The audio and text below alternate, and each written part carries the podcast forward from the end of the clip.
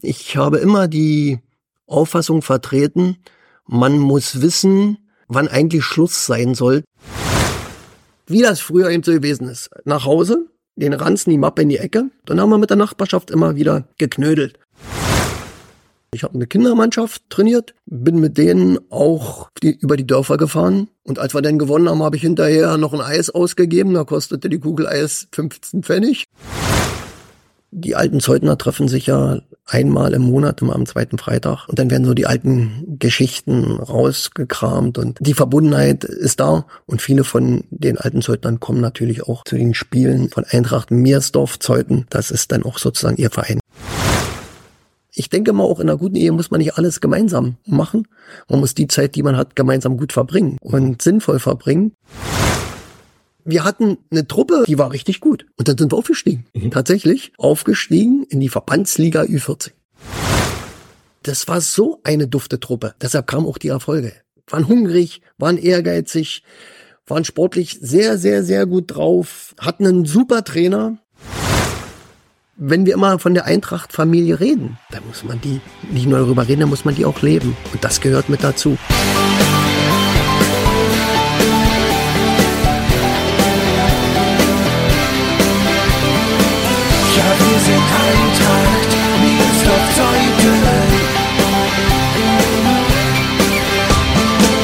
Und damit herzlich willkommen zu Die Eintracht im Ohr, dem Podcast des SC Eintracht Meersdorf-Zeuthen. An diesem 17. Dezember, an dem diese Episode veröffentlicht wird, feiert Andreas Wawziniak seinen 70. Geburtstag. Das allein ist Anlass genug, mit ihm zu sprechen.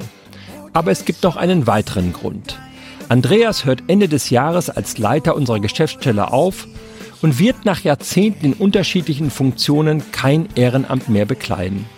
Keine Frage, ein Einschnitt für die Eintracht, denn Andreas hat den Verein geprägt wie nur wenige andere. Warum hört er auf? Wie blickt er auf sechs Jahrzehnte im Verein zurück? Was macht er jetzt mit der gewonnenen Zeit? Das sind nur einige Fragen, die wir hier besprechen. Es geht auch um seine Anfänge bei der SG Zeuthen, Freunde fürs Leben, die er durch den Fußball gewonnen und um große Entscheidungen, bei denen er mitgewirkt hat. Mein Name ist Gregor Humeler und ich wünsche euch viel Spaß beim Zuhören.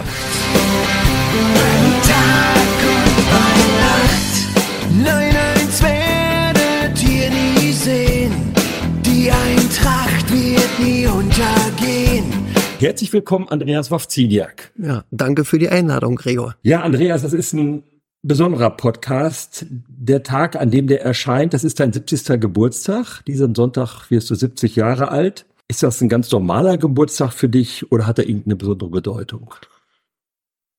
Eigentlich ist es ein ganz normaler Geburtstag. Nun wäre es aber falsch zu sagen, äh, 70 ist nicht was Besonderes. Ähm, ja, er ist schon besonders, weil es ist ein runder Geburtstag. Aber es war ja nicht das einzige Jubiläum in diesem Jahr äh, für mich. Wir haben Goldene Hochzeit gehabt. Ich bin 60 Jahre Mitglied im Verein und feiere den 70. Geburtstag. Also insofern, ja, und 111 Jahre Eintracht, wenn ich das noch einwerfen darf. Das stimmt natürlich auch, ist aber nicht ganz rund. Ist nicht ganz rund, das stimmt. Man fragt ja so Fußballer auf, das gilt so als dumme Frage, wie fühlst du dich denn so, wenn Fußballer vom Platz kommen? Ja, wie fühlst du dich denn so mit 70 jetzt? Einfach wäre es zu sagen, ich fühle mich nicht anders als mit 69 mhm. oder mit 68. Ich fühle mich noch einigermaßen wohl, das ist entscheidend. Und dass man im Alter das eine oder andere Zipperlein hat, äh, das dürfte fast normal sein. Insofern bin ich zufrieden, dass ich schon 70 dann am Sonntag geworden bin und dass es vielleicht das eine oder andere Jahr noch weitergeht. Da gehe ich auch fest von aus. Viele wissen es schon, einige noch nicht. Zum Jahresende hörst du auf als Leiter unserer Geschäftsstelle und du wirst auch kein weiteres Ehrenamt übernehmen bei uns im Verein. Hat das was mit diesem runden Geburtstag zu tun? Peripher würde ich sagen schon. Mhm. Ähm, ich habe immer die Auffassung vertreten, man muss wissen, ähm, wann eigentlich Schluss sein sollte, beziehungsweise die erste allgemeine Ver äh, Verunsicherung hat man früher gesungen, man muss wissen, wann man gehen muss. Und ich hatte für mich selbst immer so entschieden, ähm, du entscheidest selber, wann Schluss mit Ehrenamt sein soll und nicht äh, wann äh, die anderen sagen müssen, Andreas, es wird langsam Zeit, äh, dass du aufhörst. Ähm, insofern war es äh, ein guter Anlass zu sagen, dann bin ich 70 und mit 70 sollte Schluss sein. Was ja nicht heißt, dass ich, wenn Not am Mann ist oder mal Hilfe benötigt wird, dass man dann äh, dem Verein auch weiterhin zur Verfügung steht. Aber mit der Festlegung auf ein Ehrenamt, damit ist zumindest Vereinsseite Schluss. Ist diese Entscheidung so spontan gefallen? War das so ein längerer Plan oder wie ist es dazu gekommen?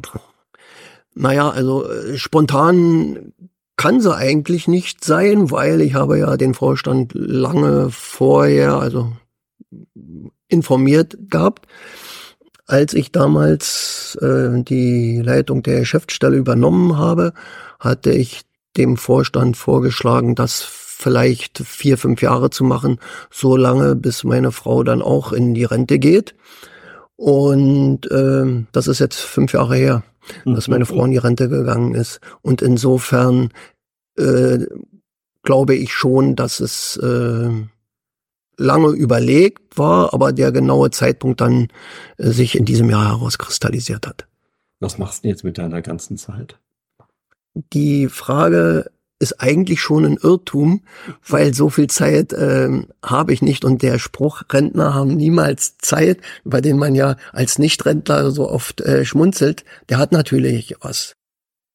Wir werden gemeinsam viele kulturelle äh, Geschehnisse Museen besuche, Konzerte oder andere Dinge machen. Wir reisen sehr gern, wir fahren sehr gern Fahrrad. Also diese Möglichkeiten möchte ich natürlich dann noch gemeinsam mit meiner Frau ausdehnen. Und insofern denke ich mal, äh, ich werde die Zeit nicht mit Computerspielen oder aus dem Fenster gucken verbringen oder Nachbarn beobachten, wie man so langläufig vielleicht mal über Rentner denkt. Nein, ich werde schon noch aktiv am Leben teilnehmen. Also den Klischee-Rentner, der, wie du schon sagst, Rosen schneidet, Nachbarn beobachtet, im Sessel sitzt, Zeitung liest, Fernsehen guckt, den, das, das bist du nicht. Na, so nicht. Natürlich werde ich auch Fernsehen gucken, Sport äh, zum Beispiel. Das ist die Winterzeit herrlich übrigens. Ne? Also wenn man von zehn bis abends 18 Uhr Wintersport gucken kann, wobei ich nicht die ganze Zeit gucke, muss ich auch dazu sagen. Aber ich bin auch nicht derjenige, der nun großartig Rasen mäht oder so. Wir sind ja eher Naturfreunde und so ist auch unser Grundstück für die Vögel und für die Tiere gemacht. Wie willst du da beobachten?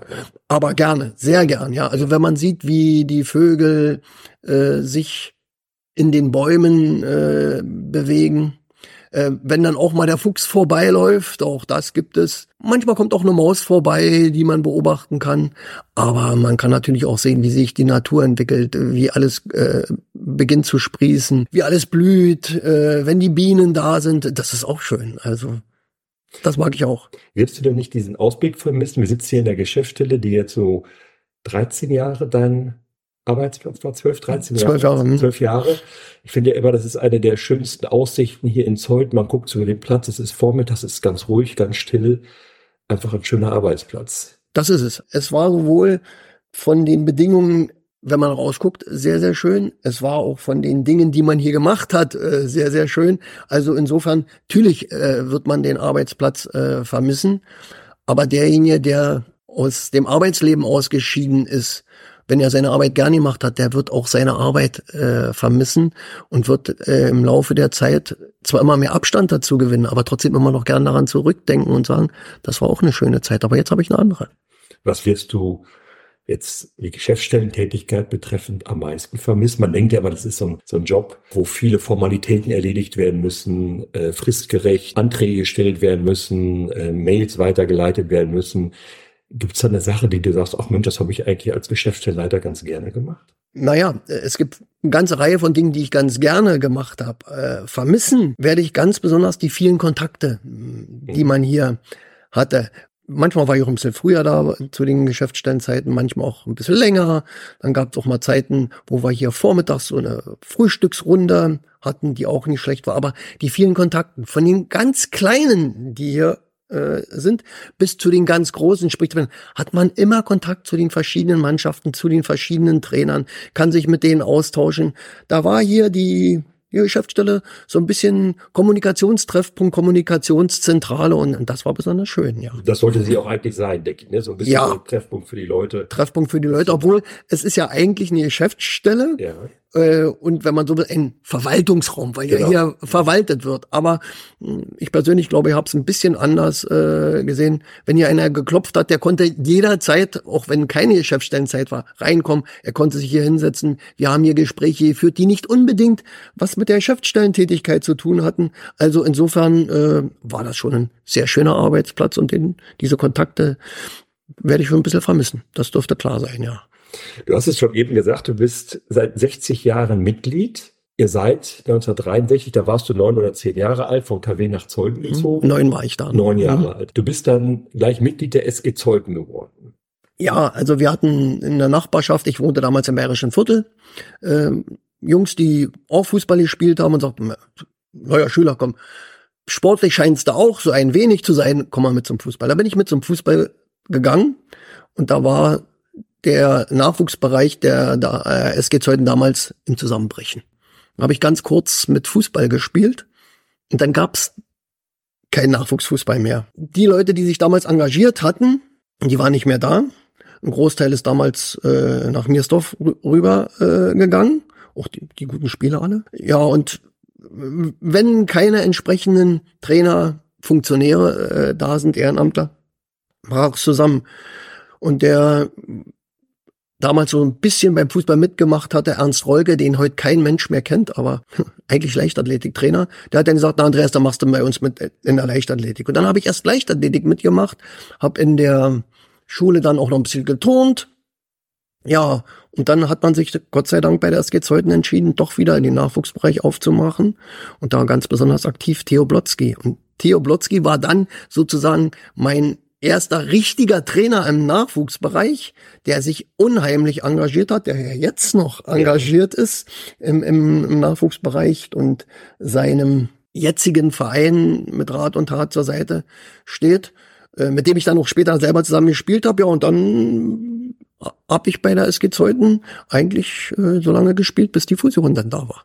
Wobei du, wenn ich das richtig weiß, dann auch das so ein bisschen mit angeschoben hast, dass es wieder Fußball gibt bei der SG Zeugen. Da warst du 13, 14 Jahre alt. Das ist ja für einen, der in der Pubertät ist, schon ungewöhnlich, dass er sagt, ich helfe mal so ein bisschen mit, den Jugendfußball wieder zu etablieren. Ja, vielleicht hat man es so in dem Sinne nicht so gesehen, ich schieb jetzt mal was an oder was. Aber wir haben ja, wie das früher eben so gewesen ist, nach Hause, den Ranzen, die Mappe in die Ecke gegenüber auf der Straße in der Nähe vom Tümpel hatten wir ein Feld, ein Fußballfeld gebaut. Und dann haben wir mit der Nachbarschaft immer wieder geknödelt.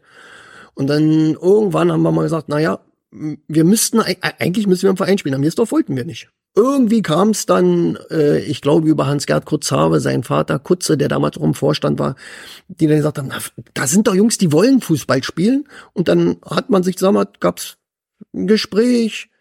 Und ja, dann hat Theo sich entschieden und dann haben wir getrommelt und haben gesagt, gut, Jungs, kommt. Und dann viele aus meiner Klasse und aus der Nachbarklasse, die noch nicht in Miersdorf waren. Ja, und dann haben wir eben äh, eine Mannschaft gehabt. Deine Position oder welche? Na, ich habe eigentlich bis äh, in die Anfangszeit im Männerbereich Sturm gespielt, weil ich relativ schnell war. Also nicht der begnadete Techniker, aber relativ schnell. Richtiger Torjäger, Torgefährder? Naja, äh, ich habe äh, auch das eine oder andere Tor geschossen. Der Torjäger, äh, der war ich mit Sicherheit nicht. Nee.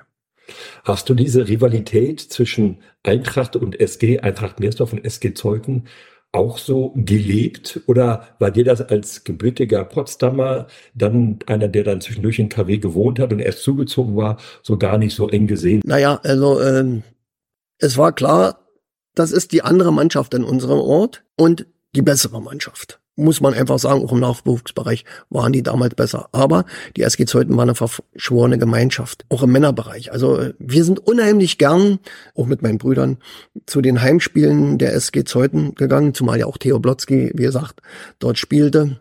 Neben der Tatsache, dass wir auch zur Union gefahren sind. Schon Mhm. damals. Ja. Ähm, wir haben teilweise beim Training sogar unserer Männer zugeguckt. Und wenn sie gegen Miersdorf gespielt haben, was auch ab und zu vorkam, haben wir natürlich unseren äh, Verein mit Worten, mit Plakaten, mit bemalten Bettlaken unterstützt und allem drum und dran.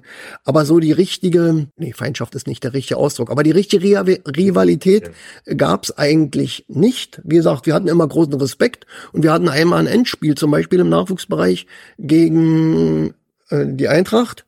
Und da hieß es, wenn Hansi Ex damit spielt, haben wir sowieso keine Chance.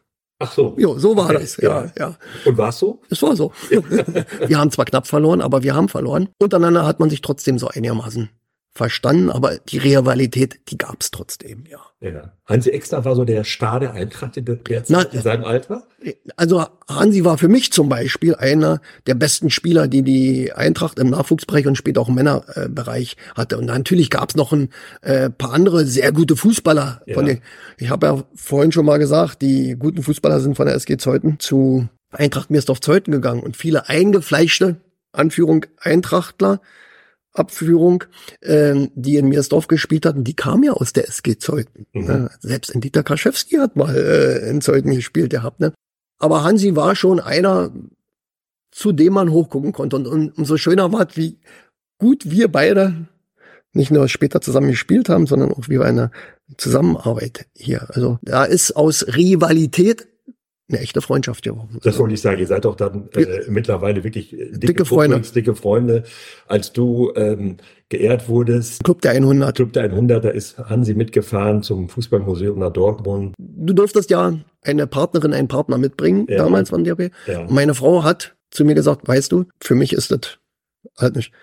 Was hältst du davon? Äh, äh, willst du nicht Hansi mitnehmen? Hat sie natürlich bei mir offene Tore eingerannt. Ich habe ja immer gesagt, diese Auszeichnung Club 100 war zwar eine persönliche Auszeichnung, ich habe die aber immer so gesehen, dass der Verein ausgezeichnet äh, wurde, weil wir wirklich eine gute Arbeit leisten. Und mhm. da gehören viele dazu, ganz, ganz viele. Und Hansi ist auch einer, der, ich habe gesagt, der hat das genauso, vielleicht sogar noch mehr verdient als ich. Und ihn dann mitzunehmen, war eigentlich auch ein Dankeschön an all die anderen und auch an Hansi. Hansi möchte nie im Mittelpunkt stehen. Hansi ist derjenige, der immer akribisch, fleißig arbeitet, sich mit ganzer Kraft für den Verein einsetzt. Aber sich hinzustellen, wie es manch anderer macht, ich mache und ich tue und ich und ich und ich, das ist nicht Hansi. Du bist schon in deiner Jugendspielerzeit auch Jugendtrainer gewesen. War das immer so etwas, was in dir drin steckte, auch Leute zu betreuen, zu fördern, zu fordern, ihnen was beizubringen? Ja, ich glaube, das hat sich aber im Laufe der Zeit auch äh, entwickelt. Ähm, so ein bisschen, aber es war tatsächlich so, ich habe es ja erlebt gehabt, wie es ist, wenn niemand da ist, der, ja. der einen trainiert. Und wir haben ja angefangen mit einer Mannschaft, da waren wir, ich glaube, wir waren eine Schülermannschaft, das, da war ja damals Kinder, Knaben, Schüler, Jugend, Junioren. Und dann haben wir gesagt, naja, aber es muss doch auch mal was nachkommen. Es, es, es, muss doch was geben. Und unser Verein, die es geht heute damals, hat ja auch diese. Und dann gab es einen Lehrgang in Märkisch-Buchholz. Haben wir gesagt, das würden wir machen. Also mein Bruder, der hatte, war gerade, hatte gerade Geburtstag da zu dem Zeitpunkt, ein bisschen später ging der Lehrgang los, war in den Sommerferien. Und dann haben wir beide dort den Trainerlehrgang Übungsleiterstufe 1 hieß es damals, äh, mitgemacht und haben dann hinterher auch trainiert. Also äh, ich habe eine Kindermannschaft trainiert, bin mit denen auch die, über die Dörfer gefahren. Wir sind nach Märkisch-Buchholz mit dem Bus von Königs Wusterhausen gefahren. Äh, mit Fahrt. Linienbus. Mit Linienbus. Ja, nicht mehr. Ja. Linienbus. 20 Pfennig pro Kind. Und als wir dann gewonnen haben, habe ich hinterher noch ein Eis ausgegeben. Da kostete die Kugel Eis 15 Pfennig. Goldene Zeit. Goldene Zeit. Ich konnte es mir als Schüler noch gerade so leisten. Ja. Das war herrlich. Mein Bruder hat ja dann ganz intensiv, der Rainer, ähm, weitergearbeitet. Und auch unser Dritter, der Jörg, genannt Pele, der Pele, glaube ich, kennen ihn alle. Der hat dann auch übrigens eine Kindermannschaft äh, trainiert. Ja, und, und das hat wirklich viel Spaß gemacht und hat eigentlich auch so ein bisschen dazu beigetragen, dass ich das eigentlich immer später machen wollte. Und als ich dann aufgehört habe, Fußball zu spielen, gab es auch wegen dem hundertsten Tor noch mal ein Interview mit dem DFB. Da habe ich gesagt, jetzt komme ich eigentlich wieder zu meinen Wurzeln zurück. Ich will eigentlich wieder was machen. Dann habe ich ja mit den G-Junioren wieder angefangen zu trainieren und zu spielen. Ja. Habt ihr damals andere Sachen gemacht als heute? Ja, sicherlich. Wir haben andere Sachen gemacht und manches auch anders gemacht. Aber dass wir dribbeln, Tore schießen, äh, das ist äh, nach wie vor so. Aber diese neuen Methoden, die jetzt gerade äh, berücksichtigt werden, auf mehrere Tore, kleine, nee, wir haben ordentliches Training gemacht mit ja, Ball hin und her passen, also die Grundübungen, die Technik, Technikübungen, um die zu erlernen, das goldene Alter der äh, E-Junioren und, und, und. Aber wir haben sicherlich noch ein bisschen, bisschen lockerer die Sache äh, gesehen und haben vielleicht auch ein bisschen zu viel Kraft und Kondition gemacht. Mhm. Naja. Hat keinem geschadet. Es hat keinem geschadet, nein. Waren die Kinder damals gelehrige Kinder oder mussten die auch äh, motiviert werden oder wie war das? Es war vollkommen anders. Man, man kann es wirklich nicht vergleichen. Wenn wir um 16 Uhr in Zeuthen trainiert hatten, dann kamen die Kinder im Regelfall mit dem Fahrrad oder zu Fuß. Die wurden nicht mit von ihren Eltern mit dem Auto gebracht. Und die Eltern sind auch nicht auf dem Platz geblieben, Gott sei Dank. Sondern man hatte Zeit, mit den Kids zu trainieren und zu spielen. Es hat auch keiner reingeredet. Und nach dem Spiel sind sie nach Hause gefahren mit den Fahrrädern. Der mein, ein oder andere wurde abgeholt, so viele Autos gab's ja gar nicht. Selbst im Männerbereich, wenn man ein Auswärtsspiel hatte, wurde gesagt, wer hat ein Auto, wer kann denn mit dem Auto fahren? Das war schon ein bisschen anders, ja. Ist ja heute manchmal auch ein Thema, so ein bisschen hast du es ja angedeutet, der, der Einfluss der Eltern, der durchaus gewünscht ist in manchen Bereichen, dass die Eltern sich einbringen und engagieren, aber was das direkte Spiel angeht, das Training eher nicht gewünscht ist haben sich die, die Eltern damals sehr mit eingebracht, auch was das, was, was Sportliche angeht? Also ich glaube in, in unserer Mannschaft zumindest, ich kann es von dem sagen, wo ich im Nachwuchsbereich war und auch da, wo ich dann trainiert hatte, da war das so, dass die Eltern die Kinder haben spielen und trainieren lassen. Mhm. Sie haben sich nicht mit reingehängt. Vielleicht waren sie auch ganz zufrieden, dass äh, die Kinder mal eine Weile weg waren. Und ich sage jetzt mal ganz bewusst, auch nicht in den schlechtesten Händen, weil wir haben uns dort wirklich auch viel Mühe gegeben. Die haben auch nicht am beim Spiel am Rand gestanden und nur ihr Kind äh, angefeuert oder den Gegner beleidigt. Das, das kannten wir. So kannten wir das eigentlich nicht. Du selbst bist dann Anfang der 70er in die erste Männermannschaft gekommen. Ich bin in der Saison 71, 72 durfte ich dann ab und zu erste Männer spielen. Als 18-Jähriger. Genau. 17, 18 Jahre. Ja. Und gab's auch durchaus äh, schöne Erlebnisse. Wir haben in Deutsch Wusterhausen mal ein Pokal-Halbfinale gespielt. Äh, Habe ich in, in, im Spiel, glaube ich, zwei Tore, Tore geschossen. Dann kam es trotzdem zum Elfmeterschießen. Und ich war der letzte äh, Schütze. Und Günther Schmidt, mittlerweile 85, aber immer noch beim Treffen der alten Zeugner mit dabei. Dort kommt es mir an. Andreas, reine Ding, hau das Ding rein. Dann habe ich's reingehauen und wir haben das Ding gewonnen. Das war natürlich äh, für mich als Jungen, durfte auch am Pokalendspiel damals dann teilnehmen, haben wir auch gewonnen. Michi Raguse, glaube ich, hat das Siegtor geschossen. Aber da wurde ich als, als, als Stürmer Hemmeken, wie ich war, äh, als Stürmer eingesetzt. Das? Hemmeken? Hemme, Hemmeken. Hemmeken ist eigentlich der Ausdruck für jemand, der weder groß gewachsen noch breit gewachsen war, äh, sondern so ein spilleriger Typ. Drahtiger wie du. Ja, ja so ein spilleriger Typ. Ja, ja. ja. Hm. Das heißt, gleich in deiner ersten Männersaison Pokal, Kreispokaltier geworden. Das, ja, ich glaube, ich war, der hieß der nicht Kreispokal, sondern Goldener Traktor, glaube ich, hieß es. Ja, ja, ja, das war, glaube ich, so ein Wettbewerb so für ländliche Vereine. Ja, ja, ja. Hm. Sowas. ja. Und gleich der ersten Titel geholt. Ja, ja, wenn man so will, ja, ja. Wer gehörte sonst noch so mit zu der Mannschaft? Theo Blotzky. Theo Blotzky.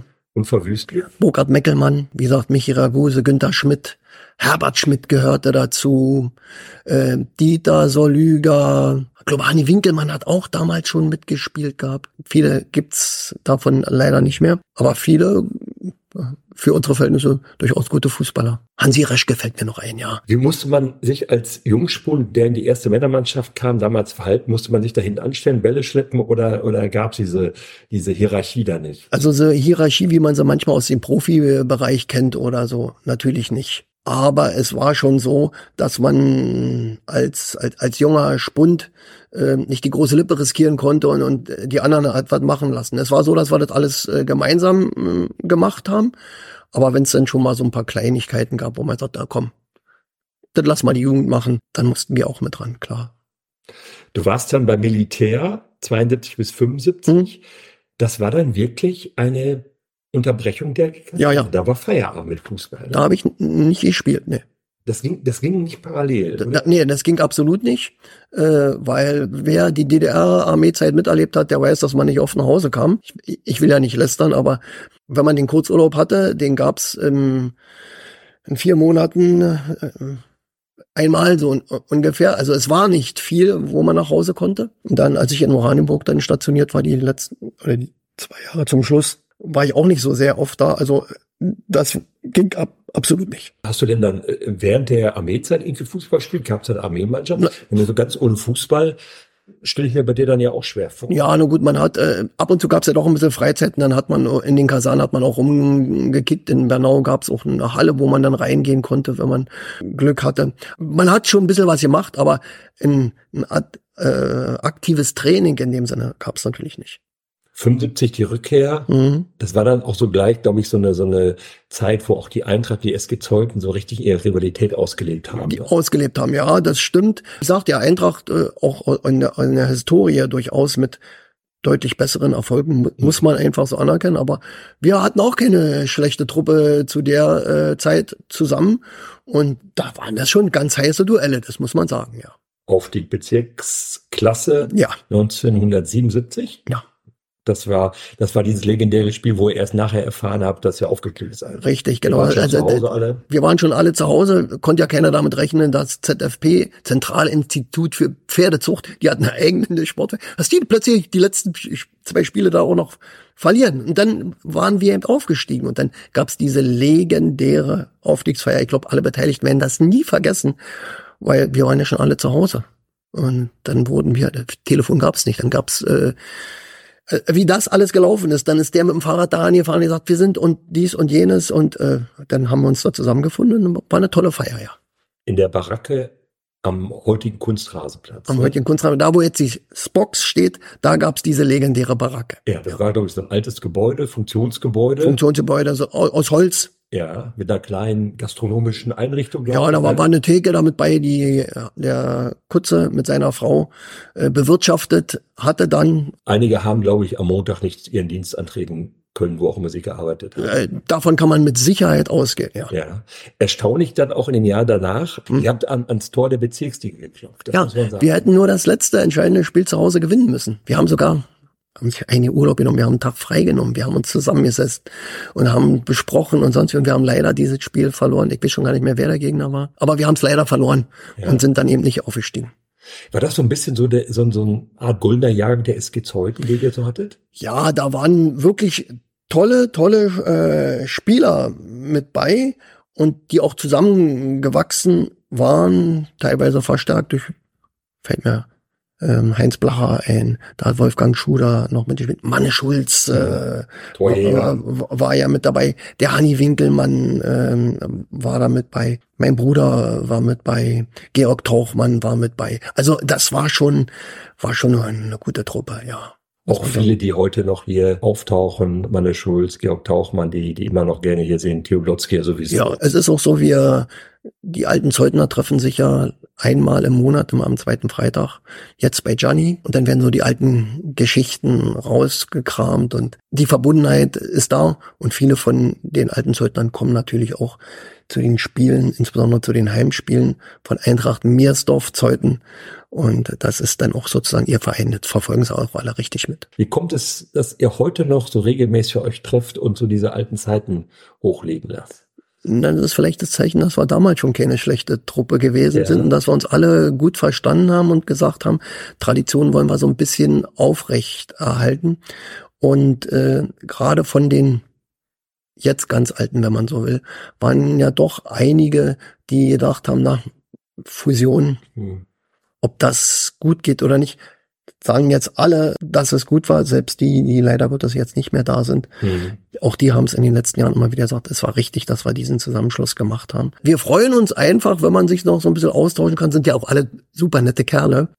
Ich denke einfach mal, das ist so die Verbundenheit, auch, auch, auch von damals her, auch die Frauen waren ja oft mit bei wir haben viele gemeinsame Fahrten auch gemacht. Äh, es war einfach schön, ja. Du gerade nochmal die Frau sagst, du hast eben auch erzählt, deine Frau ist jetzt nicht so wahnsinnig fußballaffin. Hm. Wie hat die das denn so die ganze Zeit ertragen, dass ihr Mann permanent beim Fußball rumhängt? Sei es als Aktiver, sei es als Trainer, später als Funktionär. Das ist ja auch etwas, was man wollen muss. Ja, da muss man noch sagen, ähm, nicht nur große Hochachtung, sondern auch äh, viel, vielen Dank, weil sie hat gemerkt, das ist das, was dir neben der Familie natürlich viel, viel Spaß macht. Mhm. Und da hast du Freude daran, das ist ein Ausgleich für dich. Da will ich dich und kann ich dich auch nicht, nicht hindern. Sie hat das immer unterstützt, ohne jetzt großartig bei Spielen damit bei zu sein. Ihre Hobbys, die sie hatte, hat sie auch machen können. Also ich denke mal, auch in einer guten Ehe muss man nicht alles gemeinsam machen. Man muss die Zeit, die man hat, gemeinsam gut verbringen mhm. und sinnvoll verbringen. Aber man sollte auch so ein bisschen seine Freiheiten haben. Und wenn man die äh, nutzt und da zufrieden ist, ist es auch eine tolle Sache. Das ist, glaube ich, ein guter Ratschlag von jemand, der 50 Jahre verheiratet ist. ja.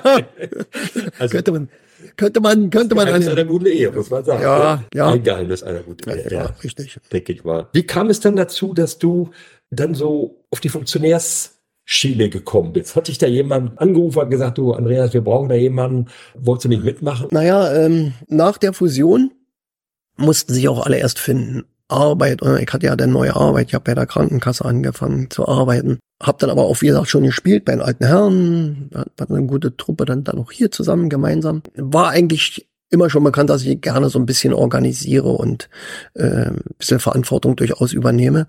Und irgendwann hieß es dann, naja, wir wäre doch gut im Rahmen der Fusion, wenn man einen ersten Vorsitzenden hat, dass wir zwei zweite Vorsitzende haben, einer Miersdorfer, und Mensch, wir könnten uns sehr gut vorstellen, Andreas, dass du das machst. Ich glaube, das war sogar Gerhard Krüger, der mich da nochmal angesprochen hatte. Und dann habe ich ein bisschen überlegt wir haben das auch zu Hause noch ein bisschen besprochen, gesagt, ja, warum eigentlich nicht? Wir müssen auch die Zeutner Tradition so ein bisschen hochhalten.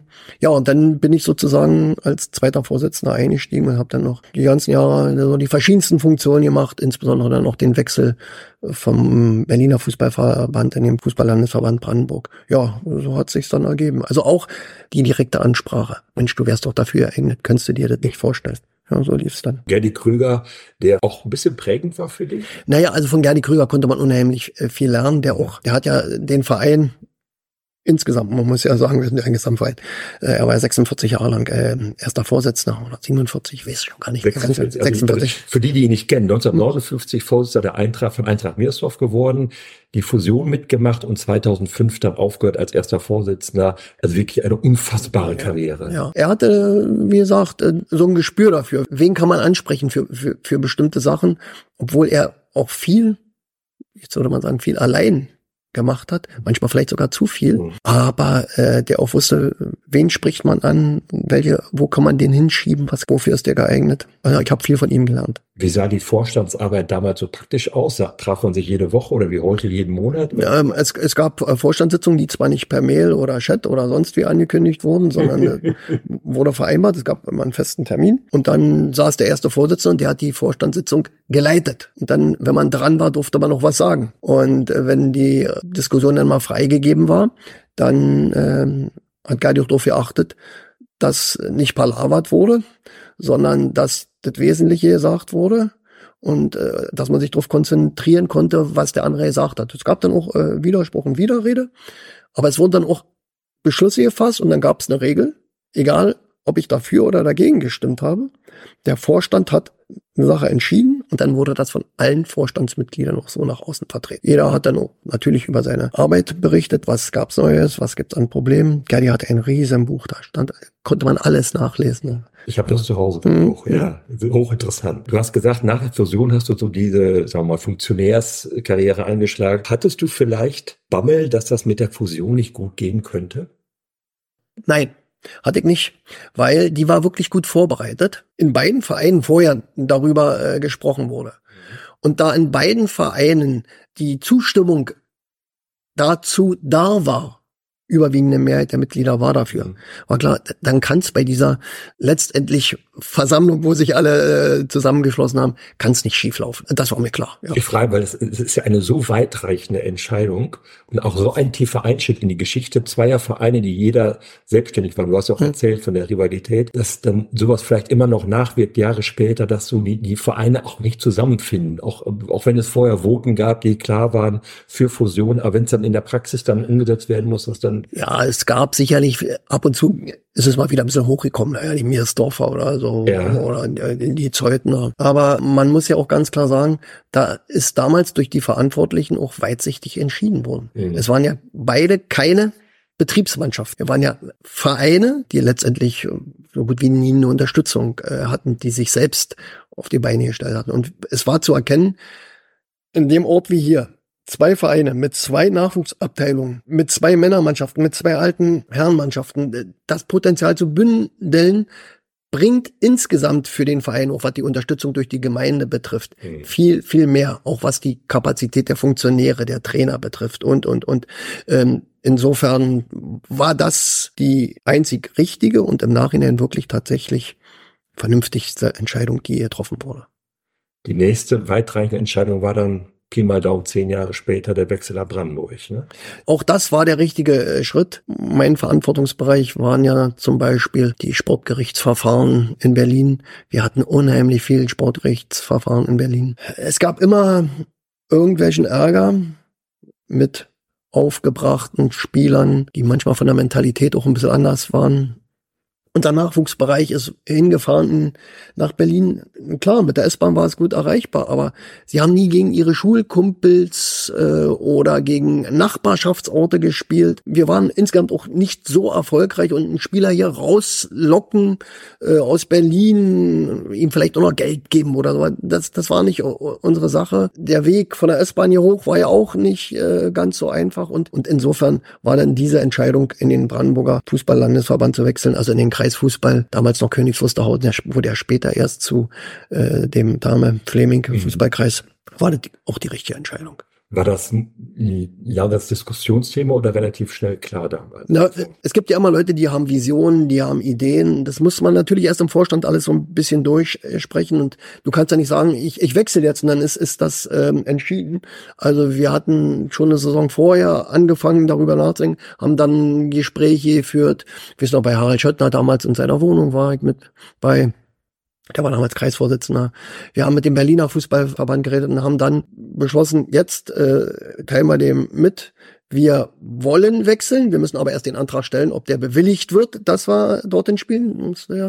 Ja, und äh, dann lief das praktisch die Saison so durch und dann haben wir, ich sage jetzt mal, eine Kampfabstimmung gehabt unserer Mitglieder in der Mühle. Zwei Redner, wie man so ist, Pro und Contra. Contra war Dieter Kaschewski, er wurde auserwählt Kontra zu sein. Und Pro durfte ich vertreten. Also wir hatten im Vorstand so festgelegt. Äh, mhm. Ja, wir haben die Mehrheit bekommen, das war nach Brandenburg wechsel. Ich glaube auch im Nachhinein im Blick auf die sportliche Entwicklung zum Beispiel eine, eine ganz wichtige und richtige Entscheidung. Ja. Ich glaube, da, da gibt es auch gar keinen Zweifel. Ne? Nee, ne? Stimmt. Du hast ja in der Zeit auch noch Fußball gespielt, bei der Ü40, Ü50, die richtig, richtig erfolgreich war. Ja, wir haben ja erst Ü32 gespielt. Mhm. Äh, da waren wir war nicht schlecht. Aber wir waren dann alle so, das war so in den 40er, Anfang der 40er waren. Und wenn du dann gegen 32er spielst, merkst du schon den Unterschied. Und dann haben wir uns entschlossen, nur Ü40 zu machen. Und die war richtig gut. Mhm. Also äh, hat Theo noch mitgespielt, da hat Hansi mitgespielt, da hat Hans Höhendorf gespielt, Dieter Zwatziner hat gespielt, Klaus Naguszewski hat gespielt, Rainer hat gespielt, Georg Tauchermann hat gespielt, F, also Frank Robbel hat gespielt, sein Bruder übrigens auch, mhm. Äh, der hat auch mitgespielt. Also wir hatten eine Truppe, äh, die war richtig gut. Ja, und dann sind wir aufgestiegen. Mhm. Tatsächlich aufgestiegen in die Verbandsliga Ü40 tolles Erlebnis gewesen. Das war auch eine, eine richtig dufte Truppe. Wir haben auch da, äh, sag ich mal so, wie, wie bei der SG Zeuthen damals, viel gemeinsam gemacht, auch gemeinsame Fäden und sonst. Hilmar Will, äh, war toll. Ja. Und das Verbandssieger heißt dann, wo habt ihr dann gespielt? Na, in Berlin in der Verbandsliga. Ja, ja, also, da, da war Hertha nicht mit bei, aber da waren die große, in der FC Wilmersdorf, Hertha mhm. 06, äh, wir haben gegen ABC gespielt, äh, Rudo und, und sonst wie. Also das war schon, war schon gut, ja. Und wir haben uns nicht schlecht verkauft. Das Geheimnis deiner Fitness, kannst du uns das mal verraten? Es ist wahrscheinlich naturgegeben. Na, ich habe auch viel gemacht. Also ähm, es war ja dann auch so, bin ja dann eingestiegen sozusagen als Teammanager bei der ersten Mannschaft, als wir damals gesagt haben, wir müssen das halt mal ein bisschen ich sage jetzt mal professioneller, wir waren aber nicht, wir waren keine Profis, ähm, mit bestimmter Aufgabenverteilung, dann war der Uli Prüfke Trainer, André Hollow Co-Trainer, dann Mario Hübscher. Und da habe ich zum Beispiel in der Zeit, äh, ja, im Prinzip jedes Training war ich äh, mit hier und habe eigentlich auch das Training mitgemacht. Natürlich, äh, wenn wir gespielt haben, war ich der, der am wenigsten Bälle gekriegt hat, logisch. Äh, war ja nicht. Aber ich habe im, im Prinzip alles mitgemacht und wenn wir im Trainingslager waren, zum Beispiel Heringsdorf oder so, da bin ich schon früh, war meine Aufgabe mit den Jungs zu laufen und so. Also ich habe schon körperlich schon ein bisschen was, sportlich was gemacht und konnte dadurch natürlich fit sein. Hast du mal geraucht in deinem Leben? Ich, ich glaube einmal oder zweimal eine Caro, Caro war eine, äh, ohne Filter zu DDR-Zeiten glücklicherweise 16, hab die weggeschmissen, hab gesagt, nein. Nie wieder. Nie wieder. Nee, ja. Nee. Und Alkohol trinkst du auch nur so, so, so ab und zu mal? Naja, früher habe ich vielleicht das eine oder andere Glas mehr getrunken. Es gab auch schon mal, wo man sagt, oh, ähm, du solltest mal nächsten Tag lieber nicht spielen. Ja. Aber ich denke mal, so die, die letzten 40 Jahre kann ich mich nicht erinnern, dass ich da über die Stränge geschlagen hätte. Also ich trinke mal ein Bier. Bist du immer schon viel Fahrrad gefahren? Also in Zeut musste man eigentlich früher Fahrrad fahren. Das war, ist ja eine Fahrradgemeinde, wenn man so will. Aber äh, ich bin gern Fahrrad gefahren und äh, so viel wie in den letzten 20, 25 Jahren natürlich nicht. Aber äh, ich, fahre ausgesprochen gern und war auch gern Fahrradurlaub und und und. Wann hast du deine aktive Karriere dann beendet? Die habe ich beendet, als wir dann bei der Ü50 spielten und du dann oftmals, ich war schon fast auf die 60, äh, war schon fast 60, ging dann auf, da hast du oft auswärts mit Leuten zu wenig gespielt. Und dann gegen Jüngere. Und dann gab es ein, zwei Spiele, wo ich mich richtig geärgert habe, weil ich habe es immer ernsthaft betrieben. Wenn es für einige andere dann wichtiger war, hinterher das Bier zu trinken. Und dann gab es zwei Spiele, wo ich mich tatsächlich richtig geärgert habe. Lange vergessen, die Mitspieler nehmen es mir auch nicht mehr übel, weil ich zu ihnen gesagt habe, also mit euch weiter, nee. Und dann habe ich gesagt, so, dann ist Schluss. Und ich denke mal, wenn man so will, äh, fast 55 Jahre Fußball hier später, äh, das musste dann noch reichen. War dieses Tor für die erste Männermannschaft hm. dann 2012, 12. Juni, trotzdem für dich das sportliche Highlight deiner aktiven Karriere? Naja, sagen wir mal so, es war das emotionalste und äh, wenn man sagt sportlicher Highlight, es war ein schönes Tor, sehr schön. Ja, es passt ja alles, äh, wenn man so will. Insofern ist das ein besonderes Erlebnis, besonderes Tor, Highlight, ja.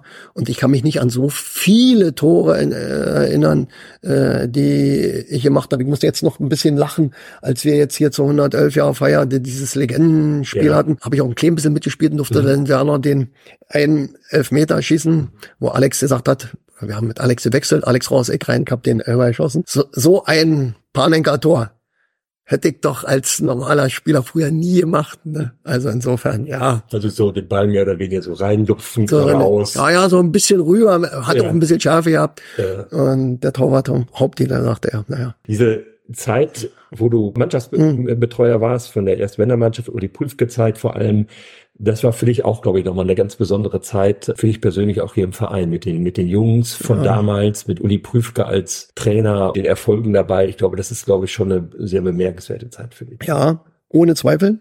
Äh, allerdings nicht nur wegen der Erfolge, sondern das war eine Mannschaft. Die haben, die Jungs, mhm. die haben Eintracht gelebt. Du hattest auch das Gefühl, Uli konnte die entwickeln. Man war da bei die Jungs weiterzuentwickeln. Man gehörte mit dazu. Und das war so eine dufte Truppe. Deshalb kamen auch die Erfolge waren hungrig, waren ehrgeizig, waren sportlich sehr, sehr, sehr gut drauf, hatten einen super Trainer. Das passte eben alles. Ja, und dann hatte ich ja zwischenzeitlich auch noch den Übungsleiter.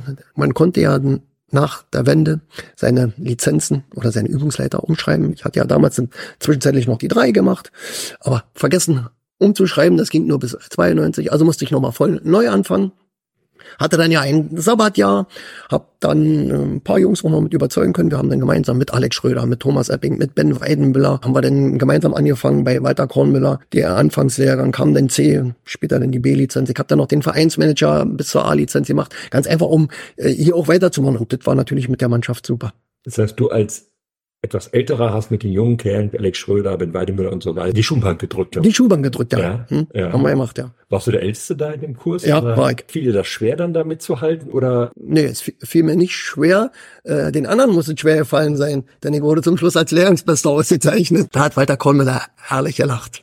Wenn man dich so erzählen hört, so ganz viele Namen, ganz viele Begegnungen, ganz viele Menschen, die du getroffen hast, immer wieder getroffen hast, wirst du das nicht so ein bisschen vermissen? Ich frage noch mal nach, wenn man dich so erzählen hört. Das ist ja, so diese Begegnungen sind ja auch das, was so diesen Reiz dieser, dieser Tätigkeit im Ehrenamt für einen Verein auch so ausmacht, dass man sich überall immer wieder begegnet und sich Anekdoten erzählen kann. Das wird ja nach wie vor passieren, weil ja. äh, es heißt ja nicht, wenn ich kein Ehrenamt mehr ausübe, das dass ich nicht mehr auf dem Fußballplatz zu finden bin. Ja. Und wenn ich nach Rago fahre oder nach Mittenwalde in Königs Wusterhausen, Niederlehme, Wernsdorf, kennt man ja noch Leute, man wird sich Spiele angucken. Hinzu kommt, ich habe zumindestens dem Fußballlandesverband nochmal zugesagt, nochmal auch in der nächsten Saison als DFB-Mobilteamer weiterzumachen, wenn Einsätze anliegen. Da bleibt man ja nicht nur hier im Kreis, da lernt man noch andere Leute kennen, viel im gesamten Land Brandenburg, teilweise auch Leute, bei denen man schon äh, Demonstrationstrainingseinheiten, Schulungen, Lehrgänge gemacht hat. Da wird immer noch ein bisschen was da sein. Aber dann ist man, zumindest was die Vereinssache betrifft, nicht mehr als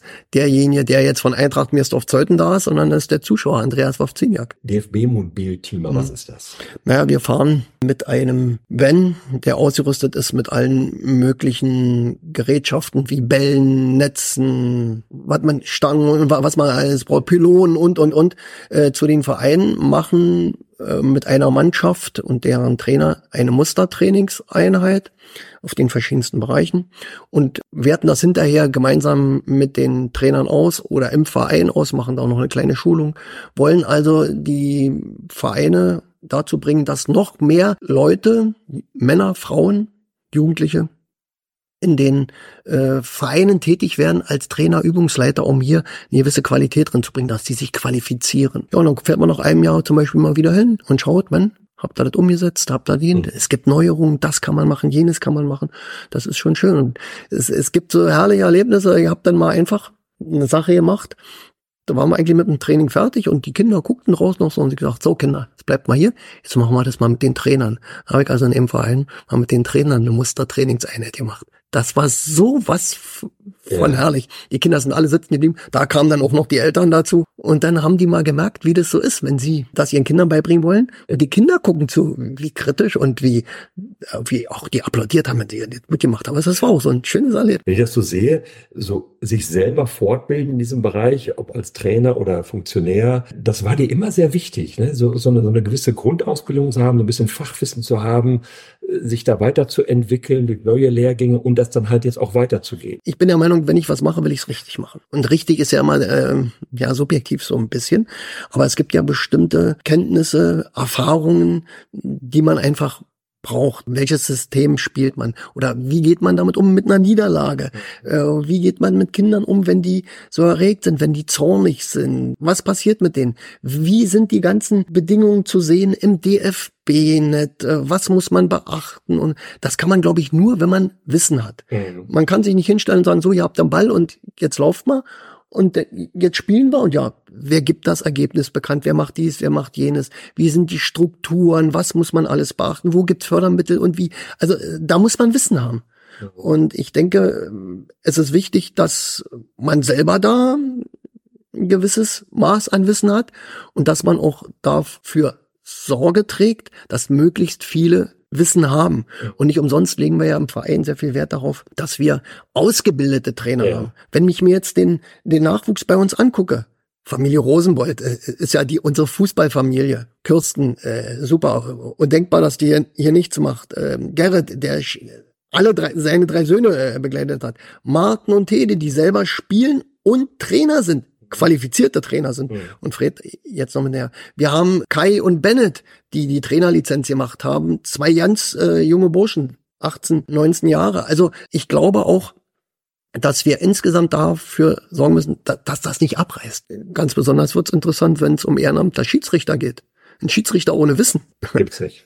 Es, äh, es gibt, ja, manchmal habe ich den Eindruck, es gibt welche. Ja, okay, aber mit einer gewissen Grundausbildung sollte ja, jeder haben. Sollte jeder haben. Also ich, ich meine ganz einfach, es ist so wie in vielen anderen Berufen und manchmal ist Ehrenamt wie ein Beruf. Man muss wissen, wovon man redet und was man tut. Und das kann man nur, wenn man Fakten, Daten kennt und möglicherweise auch den an, einen oder anderen kennt, den man fragen kann. Hat die Arbeit über die ganzen Jahrzehnte, du kannst ja wirklich über von Jahrzehnten sprechen, mehr Freude gemacht oder weniger Freude durch gewisse Veränderungen, auch durch die Digitalisierung und ähnliches? Wie blickst du darauf zurück? Es ist manchmal schon nicht ganz einfach. Ich habe am Anfang, als es um, um die Digitalisierung geht, ich bin nicht unbedingt der große Freund von der Digitalisierung. Ich bin ein alter Typ sozusagen, aber als es um Spielbericht online ging, DFB-Net, Aufstellung und, und, und. Martin Hagemeister, mit dem ich auch beim DFB-Mobil, also vom Fußballverband sehr gut zusammenarbeite, der hatte damals dann auch die Schulungen zu diesem Bereich gemacht. Dem stand ich so fast so ein bisschen ablehnend gegenüber. Aber ich muss sagen, habe mich dann damit trotzdem anfreunden können und versuche jetzt auch andere davon zu welche Vorteile und guten Bedingungen damit geben werden. Und ärgere mich dann, wenn diese guten Bedingungen oder Rahmenbedingungen nicht genutzt werden. Oder wenn wir Strafen bezahlen müssen, weil wir dies und jenes vergessen haben. Da kann man über den Sinn und Unsinn der Strafen sicherlich diskutieren. Aber Es macht in vielerlei äh, Hinsicht die Arbeit leichter, überschaubarer und natürlich auch viel schneller. Wenn eine Spielverlegung ist, die übers Postfach reinkommt und ich die dann verteilen kann, dann ist die innerhalb von fünf Minuten von der entscheidenden Stelle bei den entsprechenden Trainern und die können innerhalb von zwei Minuten in ihrem Chat alles umändern. Früher wurde ein Brief geschrieben und ich will es jetzt nicht auswalzen, aber es ist doch deutlich besser und schöner geworden. Wenn man die Podcasts anhört, die so bislang erschienen sind, stößt man ganz oft auf deinen Namen. Viele haben erwähnt, wie sehr du sie geprägt hast, welche Rolle und Bedeutung du für diesen Verein hast. Da musst du jetzt gar nichts zu sagen. Du hast vielen Leuten was gegeben. Was hast du bekommen? Ich nehme mal den gesamten Bereich äh, des Ehrenamts. Erstmal habe ich viel Freude bekommen innere Befriedigung auch. Das steht aber nicht in erster Linie. Man lernt, wenn man es wirklich bewusst macht, Kameradschaft, Fairness, Sinn fürs Gemeinsam, zuhören, akzeptieren, aufeinander zugehen, Freunde, auch die Frage des sich Einbringens, neue Wege beschreiten. Das äh, ist, ist, ist so toll, dass man, wenn man Verantwortung hat in Ehrenamt, es nicht allen recht machen kann. Es auch Dinge gibt, wo man sagt, ah, jetzt habe ich aber die Schnauze voll. Also wer mich manchmal hier fluchen hört in der Geschäftsstelle, aber meist, wenn ich alleine bin, wenn dann wieder eine Nachricht kommt, wo ich mich absolut ärgere über Dinge, die, die nicht äh, sein müssen. Sag mal was Konkretes, sag mal ein Beispiel. Worüber ärgerst du dich? Na, ich ärgere mich zum Beispiel, wenn wir am Freitag sagen, bitte denkt daran, dass äh, der Spielbericht innerhalb einer Stunde freigegeben sein muss. Und am Abend wird's dann gemacht, ja, dann, dann werden Gelder fällig. Oder ähm, wenn sich Leute undiszipliniert äh, verhalten, äh, so dass ähm, wir ein bisschen größere Strafen bezahlen müssen. Oder wo sie unflätig werden das sind Dinge, über die ärgere ich mich und äh, ich ärgere mich auch darüber, wenn Dinge abgesprochen sind und die dann nicht eingehalten werden. Also wenn ich mein Wort für irgendwas gegeben habe und da, das mache ich, darum kümmere ich mich, äh, dann muss ich das doch machen. Und dann mag ich natürlich nicht, wenn viel palavert wird, ohne dass auch gesagt wird. Mhm. Für dich war der Verein, das habe ich so in diesem Sommer festgestellt, auch weitaus mehr als Fußballverein, wo man sich sportlich betätigt, wo man Kinder an äh, an den Sport heranführt, betreut und so weiter, sondern in diesem Jahr ist Klaus Friedrich gestorben, Frido, der in den letzten Wochen und Monaten äh, es sehr, sehr schwer hatte, sehr, sehr ja. gelitten hat. Ich ja. das kann man sagen. Du hast dich sehr intensiv um ihn gekümmert. Was, was hat dich so dazu gebracht? Das ist ja auch ein, offensichtlich für dich ein Teil dieser, des Vereinslebens gewesen. Ja. Nun muss man sagen, Frido war ein alter Miersdorfer. äh, aber das spielte zum Beispiel in dem Fall überhaupt keine mhm. Rolle. Frido oder Fridos Leben war der Verein. Während du andere ansprechen musst, dann kannst du mal. Frido ist immer gekommen und sagt, habt ihr was für mich? Der äh, hat, hat den Verein gelebt. War sicherlich manchmal auch nicht ganz einfach, aber wäre es schon einfach. Er, er hat wirklich den Verein gelebt, ihn kannten an und äh, er hat es ja wirklich gesundheitlich sehr, sehr schwer gehabt wenn er auch das eine oder andere dazu beigetragen hat. Aber er war allein. Wenn wir immer von der Eintracht-Familie reden, dann muss man die nicht nur darüber reden, dann muss man die auch leben. Und das gehört mit dazu. Und ich war übrigens nicht der Einzige, der sich ja, äh, um, um, ihn gekümmert hat. Ne? Mhm. Die Wohnung ist äh, renoviert worden. Fußballer. Und der Herzberg hat ihn sehr oft zum Arzt äh, gefahren. Mhm. Wir haben ihn so besucht, wir haben versucht, ihm anderweitig zu helfen, auch dann, als er hier mit seinem Rollstuhl äh, herkam. Also ähm, ich finde, das zeichnet eben die Eintracht auch aus, dass man sagt, hier ist jemand, der hat dem Verein viel gegeben. Lasst uns ihn doch auch auf seinem Weg bis zum Ende als Eintracht begleiten. Wenn man ihn so sah, hier dann zu spielen, er ja. war ja letzte Saison noch hier, ja. dass so einer dann mitgenommen wird weiterhin, dass der nicht vergessen wird, er ja. in seiner Wohnung sitzt und, und wartet, bis ihn jemand abholt. Die viele Spieler sind bei ihm noch eben vorbeigegangen auf dem Weg zum Platz, haben abgeklatscht mit ihm. Ja. Es waren dann so kleine Gesten, nichts Großes, die aber unfassbar viele Freude gemacht haben. Ich glaube, das ist dann auch so, das sind oft so kleine Dinge, die so ein Verein dann leisten kann. Richtig. Äh, es hat ihm geholfen, das klingt jetzt vielleicht sehr hart, länger zu leben, als er es eigentlich ja. gehofft hat. Er hat ja schon fast den Lebensmut verloren gehabt. Und wenn er dann hier war, hat man so richtig gemerkt, er ist nochmal aufgeblüht sozusagen. Was hättest du heute gerne anders, als es ist? Es ist nicht ganz so einfach. Also ich, ich, wünschte mir, dass es noch viel, viel mehr Ehrenamtler gibt. Es gibt viele bei uns im Verein, die sich engagieren, manchmal in Kleinigkeiten, aber es engagieren sich doch eine ganze Reihe. Es müssten aber noch viel, viel mehr sein. Dass wir uns mehr auf Schwerpunkte konzentrieren müssen, die einfach für uns wichtig sind. Wie zum Beispiel Schiedsrichter, wie noch mehr qualifizierte Trainer. Und dass wir insgesamt alle ähm, daran denken, dass wir ein Gesamtverein sind. Wir haben jetzt gerade erst ähm, die Leiterin der Seniorengruppe ausgezeichnet. Mhm. Oder ist nicht von uns, sondern durch die Gemeinde ausgezeichnet worden. Dass wir also noch mehr Ehrenamtler gewinnen können und dass wir insgesamt daran denken, dass wir ein Gesamtverein sind, nicht nur Fußballer und dabei nicht nur die erste Männermannschaft. Das mhm. Fund, mit dem wir wuchern können, wo wir auch in der Zukunft viel erreichen können, ist unser Nachwuchsbereich. Und wenn, wenn die diese Eintracht Familie vorgelebt bekommen, dann leben sie die auch weiter. Das wäre eigentlich so ein Credo, wo man sagt, wenn uns das gelingt, von Generation zu Generation, ob wir nun Landesklasse, Landesliga spielen oder Umständen auch mal wieder eine Saison Brandenburg-Liga, ganz egal. Wenn wir gemeinsam als Verein Eintracht leben, dann haben wir alles richtig gemacht. Fast ein schönes Schlusswort. Ich möchte mit dir auch entweder oder machen, aber auf dich gemünzt. Ah. Ja, gut. Probieren wir mal. Lieber Andreas. E-Bike oder durch Muskelkraft betriebenes Fahrrad? Durch Muskelkraft betriebenes Fahrrad. Wirst du dir jemals in deinem Leben ein E-Bike kaufen? Äh, man soll nie, nie sagen, aber im Augenblick kann ich es mir nicht vorstellen. Flachetappe oder Bergetappe? Von der Natur ausgehend und äh, gemeinsam Fahrten Flachetappe. Mit Helm oder ohne Helm? Mit Helm.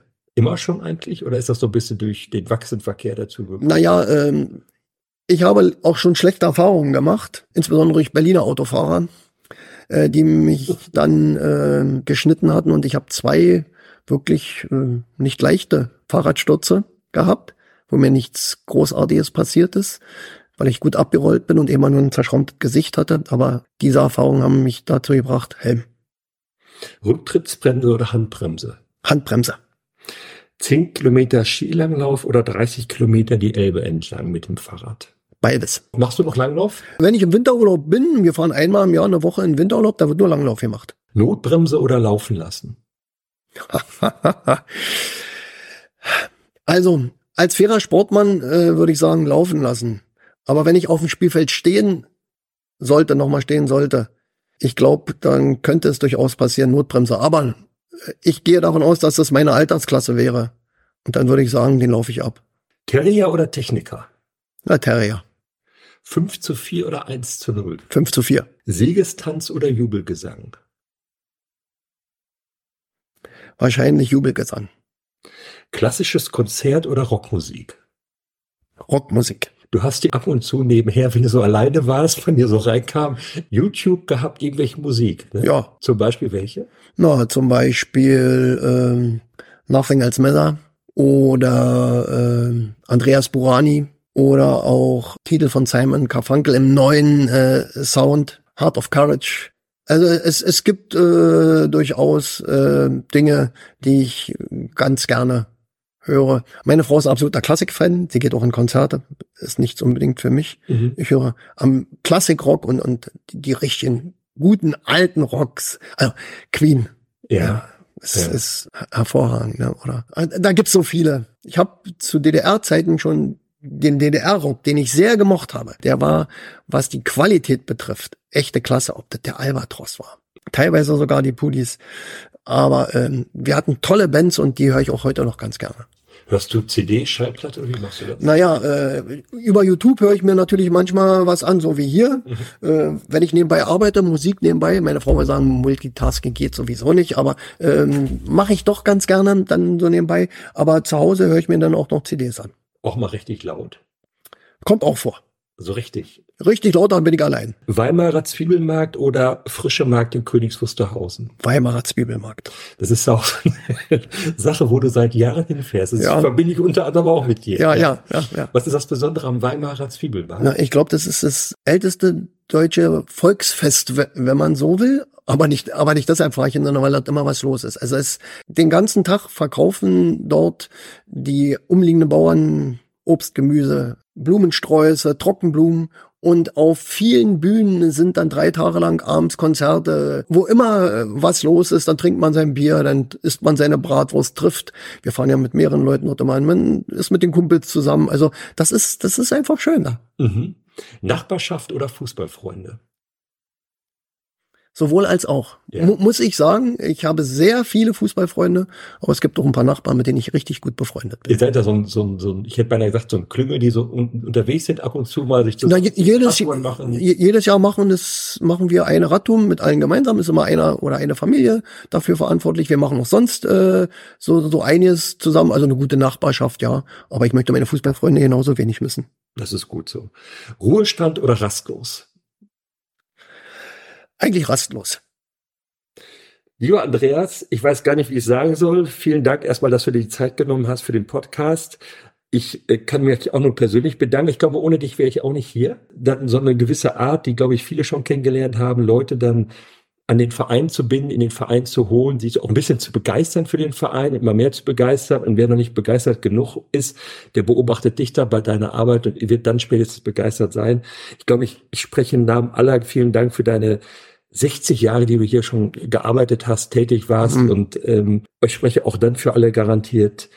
Ich freue mich, wenn ich dich hier wieder sehe. Am er Weg, bei welcher Gelegenheit auch immer. Sehr schön. Ich bedanke mich auch ganz herzlich und will sagen, natürlich haben wir beide dafür gesorgt, dass du ähm, hier im Verein so aktiv bist. Und ich bin ganz besonders stolz, dass ich meinen Anteil daran habe, dass wir dich für unsere ehrenamtliche Arbeit im Verein gewinnen konnten. Denn du bist ein echter Gewinn für den Verein. Und ich bitte darum, dass du dann mir das nicht rausschneidest. Das soll drin bleiben.